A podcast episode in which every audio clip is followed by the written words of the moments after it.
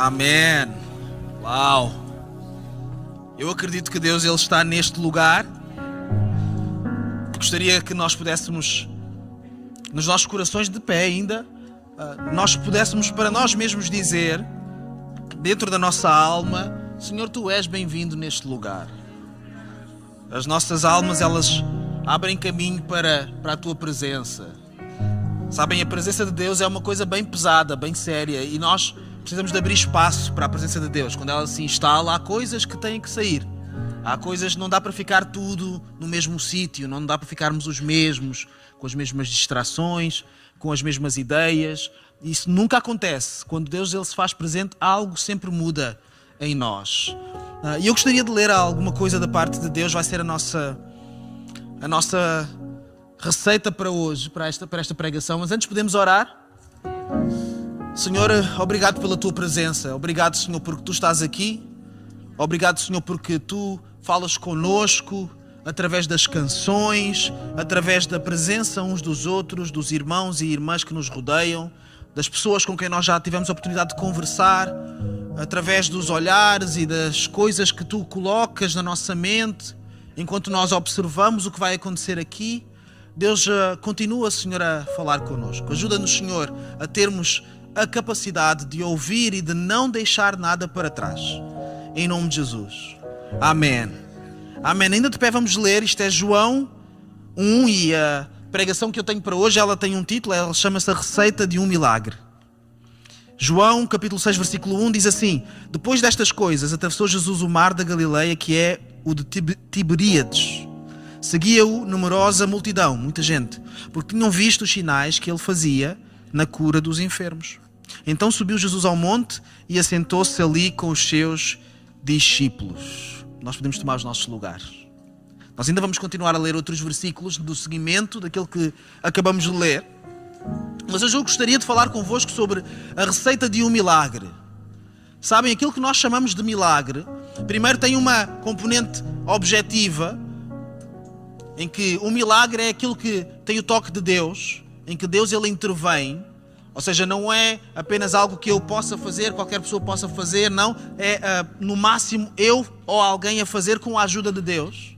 Então Deus tem sempre que contribuir para um milagre, mas tem uma dimensão subjetiva, em que cada um de nós, de acordo com a perspectiva de, daquilo que nós vemos, de onde nós estamos, nós vemos que há um milagre. E outros poderão não ver necessariamente assim. Eu vou dar um, um exemplo. Para, para muitas pessoas, o facto de elas terem tido um prato de comida para a maior parte das pessoas no mundo hoje, o facto de elas terem tido uma, uma refeição é um milagre. Mas há outras pessoas, eu desconfio que há algumas aqui também, e graças a Deus por isso. Há outras pessoas que não é necessariamente, nós não olhamos para um prato de comida não pensamos necessariamente logo no milagre, nós temos que nos esforçar. Para isso temos que pensar, não, eu sei que isto parece que está ao meu alcance, mas isso só está ao meu alcance porque Deus, Deus realmente Ele me ajuda, Ele me dá energia para eu trabalhar, para eu ter dinheiro para comprar. Mas nós temos que nos esforçar. Há outras pessoas que não precisam de esforçar. Elas sabem que aquilo não poderia ter acontecido se Deus não permitisse. É um exemplo, mas existem outros exemplos de outras coisas que outras pessoas elas chamam um milagre e outros podem não achar necessariamente assim. Nós, nesta história que nós vamos ler e vamos compreender em João capítulo 6, que também foi o capítulo que nós usamos na última pregação aqui nesta casa, um, nós vamos ouvir a história do milagre. Mas nós vamos olhar para ele como um milagre porque nós sabemos a história toda. Porque nós olhamos e lemos a história e nós percebemos da, da perspectiva de onde nós estamos a ver que é um milagre. Então, para se cozinhar um milagre como deve ser, para se arquitetar um milagre como deve ser, Deus usa sempre alguns ingredientes. Eu gostaria de explorar alguns ingredientes com cada um de nós hoje. O primeiro deles são oportunidades de melhorar. Digam comigo, oportunidades de melhorar. Não existe um milagre se não existirem oportunidades de melhorar. No capítulo, no versículo 5 de João 6 diz assim: Então Jesus, erguendo os olhos e vendo que grande multidão vinha ter com ele, disse a Filipe, um dos discípulos: Onde compraremos pães para lhes dar a comer? O que é isto? Isto é uma oportunidade de melhorar. Temos aqui esta gente toda, uma multidão numerosa que está aqui connosco, eles estavam no meio do deserto. Não havia forma de alimentar as pessoas. E Jesus ele olha para Filipe e ele diz: Onde é que nós vamos arranjar pão? Como é que nós vamos comprar? Onde é que, onde é que vamos comprar pão para alimentar estas pessoas todas? É uma oportunidade. O versículo 6: Mas dizia isto para o experimentar, porque ele bem sabia o que estava para fazer. Jesus sabia, Filipe não sabia. Respondeu-lhe Filipe: Não lhes bastariam 200 denários de pão para receber cada um o seu pedaço. 200 denários de pão são 200 dias de trabalho. 200 salários diários de alguém. Então, se pegassem no equivalente a 200 dias de trabalho, segundo Filipe, não seria suficiente para alimentar aquelas pessoas todas que estavam ali a rodeá-los. Então, o que o Filipe está a fazer, o que ele vê, ah, o que ele responde, não é perante uma oportunidade para melhorar quais são as soluções possíveis, ele foca naquilo que não é possível. Ele diz: Olha, se nós arranjássemos este dinheiro, isto não seria suficiente. Jesus não lhe está a perguntar o que é que não é suficiente. Jesus não lhe está a perguntar sequer o que é que é suficiente. Jesus está a perguntar onde é que nós vamos comprar o pão. E sabem, muitas vezes nós vemos coisas, nós vemos coisas em nós, nós vemos coisas nos outros, nós vemos oportunidades de melhoria à nossa volta, na nossa vida, na vida de alguém, na vida dos nossos irmãos, irmãs, etc. E nós podemos ser ou como Felipe, que foca naquilo que não é possível, que foca naquilo que não vai acontecer que foca, se eu me esforçar esse tanto, vai ser imenso, não vai chegar. Olha, mesmo que eu, mesmo que eu mude isto radicalmente hoje, ah, não vai ser suficiente. Mesmo que uh, eu me arrependa, eu não sei se a outra pessoa vai se arrepender do outro lado para nós podermos recuperar o nosso relacionamento. Mesmo que eu mude, então as pessoas, as pessoas focam-se, nós somos especialistas muitas vezes em focar-nos naquilo que não é possível. E a, a, a agarrarmos uma, uma convicção que mata qualquer oportunidade de melhoria. Ah, não vale a pena tentar. Não vale a pena nos esforçarmos. Não vale a pena sequer pensar nisso. 200 denários de pão não vão chegar. 200 pedidos de desculpa não vão chegar. 200 transformações não vão ser suficientes. Então não vale a pena. Isto nunca vai mudar. Vai ser sempre assim. Noutros evangelhos, porque esta história é contada em todos eles. Nós vemos que os próprios discípulos, eles, eles incentivam Jesus a, a dispersar as pessoas. Manda-os embora. O que é que é mais fácil? é não, não melhorar nada, é mandá-los embora eles que se arranjem.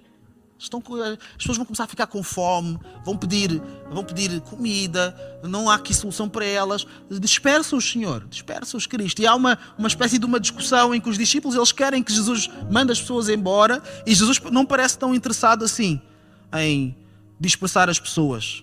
Oportunidades de melhorar. Será que nós nos focamos na possibilidade de melhorar as, as coisas que estão à nossa volta? Ou nós nos focamos na impossibilidade, nas mil impossibilidades de melhorar as coisas? Porque só acontecem milagres onde há oportunidades de melhoria. Onde não há oportunidades de melhoria, não acontecem milagres. E, e, e deixem-me dar esta, esta chega que é muito importante também. Alguns de nós, nós precisamos de um milagre urgentemente. Nós temos situações sérias na nossa vida, ou na vida de alguém à nossa volta, alguém que nós amamos, que precisa de um milagre. Há, há, pessoas que estão extremamente doentes e precisam de um milagre na sua saúde. Há pessoas que estão a passar por situações de, de, de, no seu interior, na, na su, nas suas emoções, na sua saúde mental, extremamente sérias e precisam de um milagre. Há pessoas que não sabem o que fazer. Mas quando nós nos focamos nas oportunidades de melhoria, o que nós fazemos é que, tudo o que está ao nosso alcance. Nós não nos focamos em 200 denários de pão, nós dizemos, olhem, se nós tivermos 200 denários de pão, nós vamos com estes 200 denários tentar alimentar o máximo. Se, se, o que é que depende de mim? É uma oração, então eu vou orar o máximo. O que é que depende de mim? É eu, eu aparecer na hora certa, no sítio então eu vou aparecer meia hora antes. O que é que depende de mim? É eu estar disponível. Então eu vou estar super disponível. Eu vou fazer aquilo que está ao meu alcance. Vou fazer a minha parte. E nem sempre nós recebemos aquilo que nós estamos à espera. Mas uma coisa é nós sabermos que não, não vai acontecer um milagre porque nós esgotamos todas as oportunidades de melhoria. Outra coisa é nós sabermos que não vai acontecer um milagre porque nós nem sequer tentamos agarrar as poucas oportunidades que estavam ao nosso alcance. É muito diferente. Há pessoas que sabem que Deus não, não está a responder porque elas, elas pediram, elas pediram bem, oraram bem, fizeram todas as orações, tentaram tudo, esforçaram-se fizeram sua parte, apareceram naquilo que era natural, fizeram, naquilo que era sobrenatural, fizeram sua parte também. E o Senhor não respondeu. Há outras pessoas que não receberam resposta porque não fizeram nada disso. Que o Senhor nos ajude a esgotarmos todas as oportunidades de melhoria e a não sermos como Felipe nesta situação. A segunda coisa que é importante são pequenas contribuições. Segundo ingrediente, versículo 8 diz assim: Um dos seus discípulos, chamado André, irmão de Simão Pedro, informou a Jesus: Está aí um rapaz que tem cinco pães de cevada e dois peixinhos. Mas isto que é para tanta gente? Cinco pães de cevada e dois peixinhos, um lanche.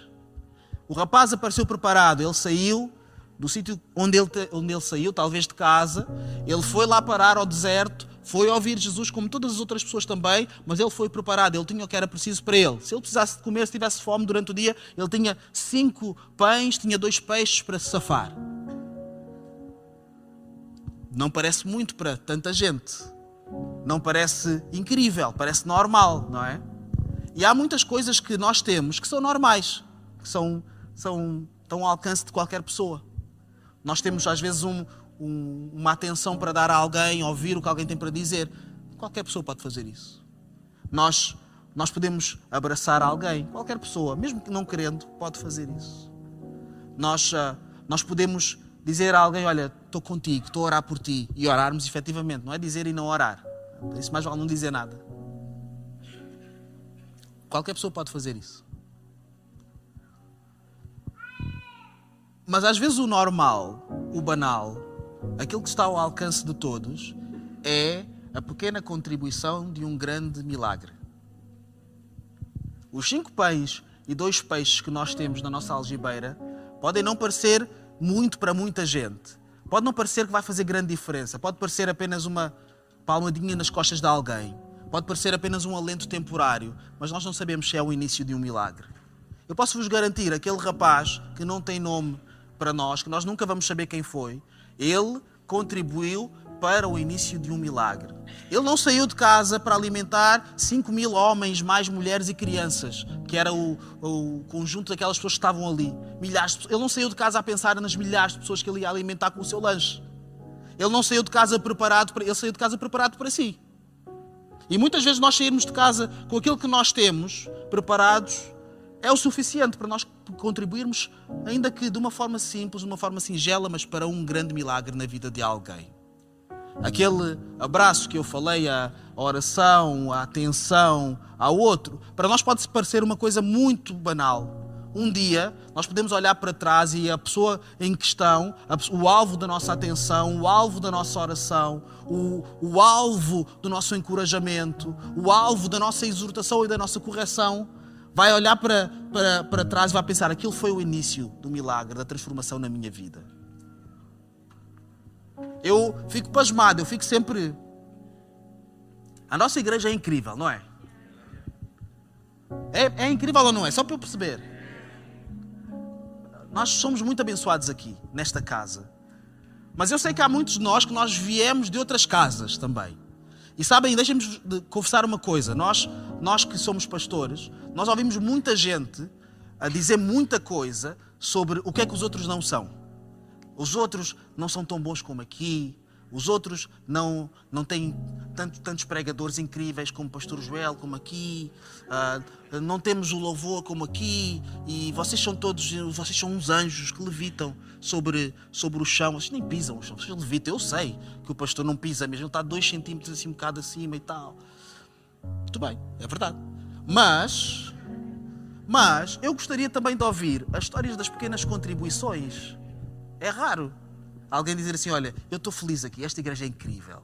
Mas houve alguém lá atrás pá, que, fez, que, que, que, me ensinou a, a, ler a Bíblia pela primeira vez. Houve alguém que me ensinou que uh, o Espírito Santo não era, não era tipo uma força ativa, era outra coisa. E eu, eu quando vim para aqui, eu não precisei de, de aprender isso, eu já aprendi outras coisas. Houve alguém que me ensinou a orar. Houve alguém que me ensinou o que era o sacrifício de Jesus, o que é que significava para mim. Houve alguém que me ensinou que Deus ele está conosco nos momentos fáceis nos momentos difíceis. Houve alguém que me ensinou que havia outros versículos para além de João 3,16. Houve alguém que fez pequenas contribuições que todas elas levaram-me até este momento em que eu estou. Então nós às vezes precisamos de nos lembrar que os sítios bons onde nós estamos não significam que não tenham havido outras pequenas contribuições no passado para nós chegarmos onde nós chegamos. De pessoas que se calhar nós nem, nem vamos ter a oportunidade de voltar lá atrás. Rapazes, jovens, anónimos, que contribuíram para nós podermos chegar onde nós chegamos hoje. Pequenas contribuições. Nós não, nunca sabemos o que estamos a contribuir, não sabemos se estamos a fazer parte de um grande milagre. são isto, uma pequena contribuição pode ser o início de um milagre. Então nunca desprezemos as pequenas contribuições. É pequeno, não interessa. É o que eu tenho para dar, eu vou dar. Porque eu não sei se isto é o início um milagre. Eu sinto dizer alguma coisa a alguém, sinto de Deus. Não é aquele sentir de Deus que as pessoas dizem que sentem de Deus para, para legitimar o que vão dizer. Tipo, eu sinto de Deus que nós temos que sair hoje. Eu e tu. Não, deixa o que queres sair com a pessoa, não, não compliques. Mas quando nós sentimos um, um impulso real, uma, uma vontade real de, de ir ter com alguém, de fazer alguma coisa, por mais simples que isto pareça, faz isso. Tu não sabes se isso faz parte de um início de um milagre, de uma transformação, uma verdadeira revolução na vida daquela pessoa. Como este rapaz. Eu não sei como é que, como é que foi a história. Se ele foi compelido, foi convidado a dar o pão e o peixe, do género: Olha, uh, bom, Tu tens aí cinco pães e dois peixes, não é? Tenho. Vais fazer o que com isso? Vais fazer o que com isso? Ah, eu trouxe, a minha mãe deu-me.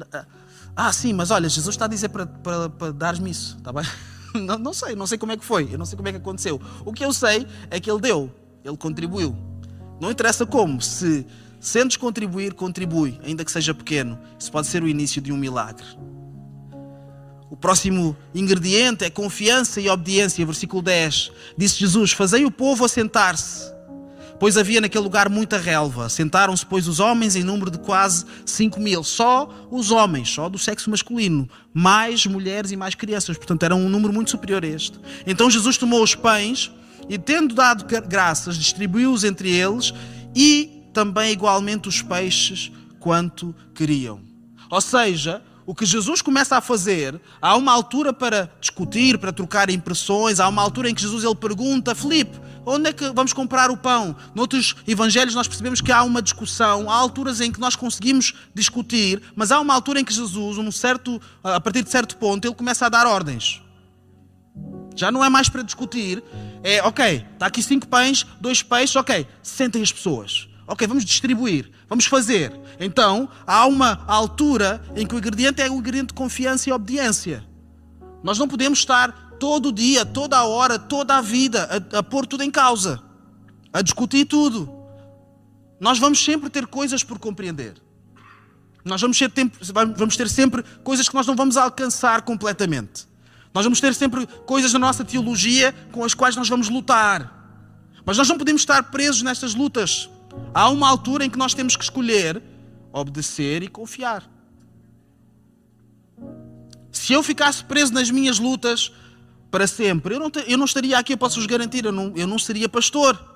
Porque eu, eu achava que para uma pessoa poder ser um pastor numa igreja local, a pessoa tinha que saber tudo, não tinha que ter dúvida nenhuma, tinha que ter todas as respostas, tinha que saber o que dizer e o que fazer e como se comportar e como reagir em todas as situações. E o mais que eu descubro é que não, uma pessoa não sabe como reagir em todas as situações, uma pessoa não tem todas as respostas. A, a, a maior parte das vezes, as respostas que um pastor dá é a resposta de: Olha, estou contigo, vou caminhar contigo. Vou caminhar contigo no teu caminho, onde for.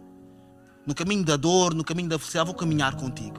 Às vezes essa é a resposta que nós temos para dar.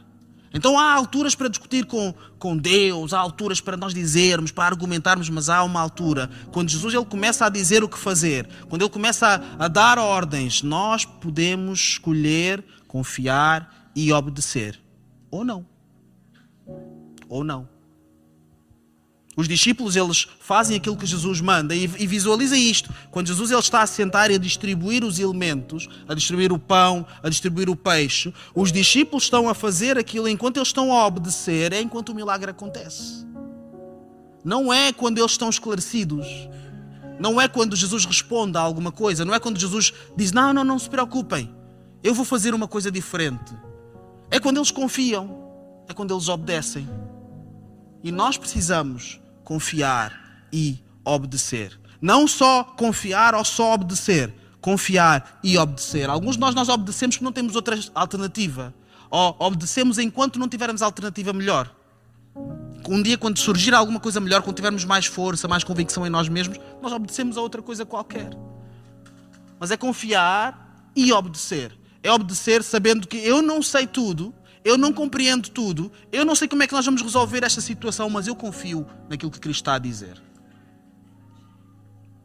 Os nossos dilemas do século XXI, de 2023, eu não sei tudo, estas, eu não tenho, não tenho as respostas todas, mas eu confio no que Cristo está a dizer.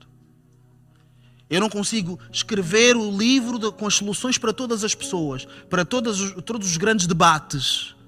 Os debates da sexualidade de toda a gente, os debates da, da, da, da política de toda a gente, os debates de, de como nós devemos nos, nos, organizar e ser solidários uns com os outros. Eu não sei como escrever isto tudo, eu, mas nós sabemos como confiar em Cristo. Isso nós sabemos. Os discípulos eles confiam e enquanto eles distribuem o milagre começa a acontecer. Versículo 12, quando já estavam fartos, disse Jesus aos seus discípulos: Recolhei os pedaços que sobraram, para que nada se perca.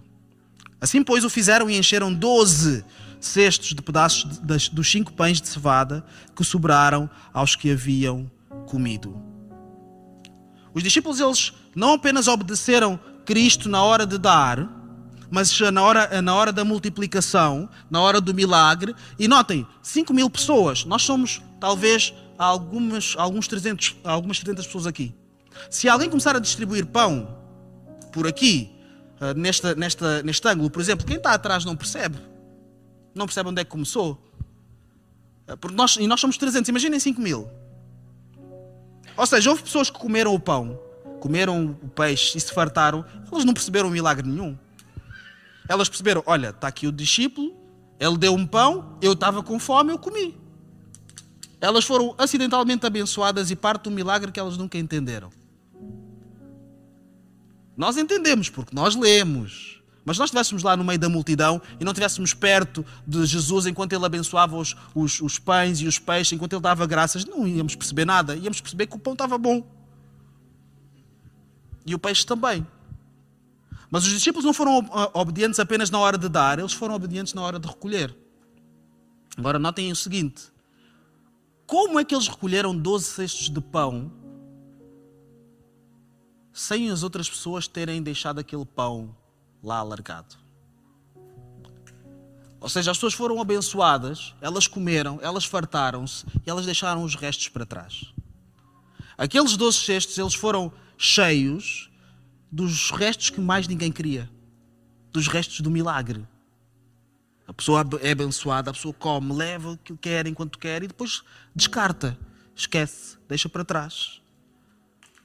Como muitas vezes, eu falo de mim, muitas vezes eu deixei coisas para trás. Coisas que Deus fez, para, fez por mim e eu achei aquilo incrível. Senhor, tu és, tu és tão bom. E enquanto eu precisava, Senhor, tá, mas logo, logo me recompus e deixei o resto lá, largado no meio da relva. Daquilo que Deus fez na minha vida. Histórias que eu já nem sei contar, porque me esqueci. Coisas que Deus fez, que eu sei que Ele fez, mas não sei os pormenores, porque isso ficou lá nas sobras, lá para trás.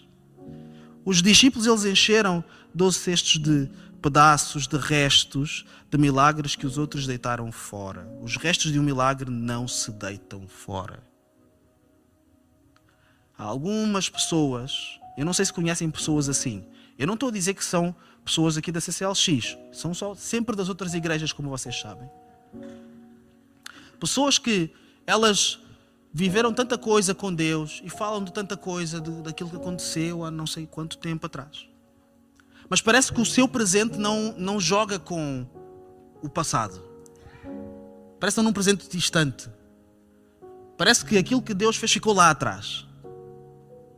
Os restos ficaram lá para trás.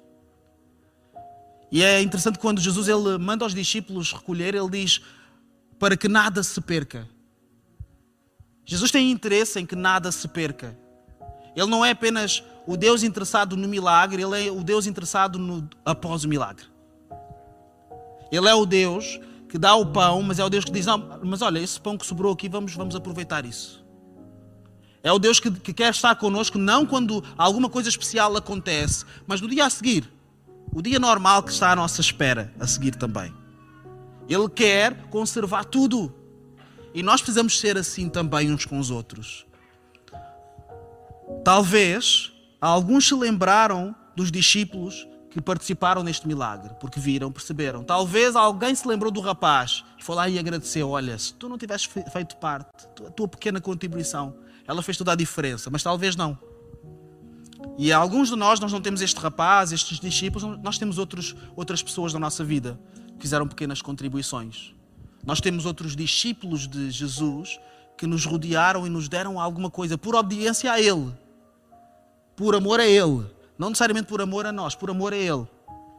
Que nos ajudaram em, em momentos difíceis, que nos deram uma palavra, que deram uma oração, que impuseram as mãos sobre nós, que estiveram ao nosso lado, simplesmente sem fazer nada, quando nós mais precisávamos. E nós precisamos de recolher todo, todas as sobras destes milagres. Uma das formas de nós recolhermos as sobras destes milagres é através da honra. Quando nós honramos a alguém, nós cristalizamos esse momento. Nós dizemos: eu não vou apenas ser um alvo de uma bênção, eu não vou apenas reconhecer no meu coração que esta pessoa foi importante, eu não vou apenas dizer para, para a minha alma que tão, tão bom ter esta pessoa na minha vida, não. Eu vou fazer tudo o que tiver ao meu alcance para que todas as obras, todas as coisas que aconteceram, tudo, tudo aquilo que eu estou a viver, que é consequência dos milagres, que são consequência da participação dessa pessoa na minha vida, que tudo isso seja aproveitado. Então vou honrar a pessoa como deve ser. A honrar a pessoa como deve ser não é dar muito dinheiro a pessoa. Pode ser. Por exemplo, quem quiser honrar a mim, eu vou passar aqui. honrar a pessoa como deve ser é nós fazermos aquilo que está ao nosso alcance para enchermos o nosso cesto da gratidão que temos por aquilo que a pessoa fez. Enchermos o nosso cesto de reconhecimento. De dizer, olha, eu não estava à espera, mas tu foste o enviado de Deus para, para a minha vida. Aquilo que tu achaste que era uma pequena contribuição, que era normal, isso mudou o meu destino. Aquilo que para ti era rotineiro, não faz mal, olha, isso foi o dia mais especial da minha vida.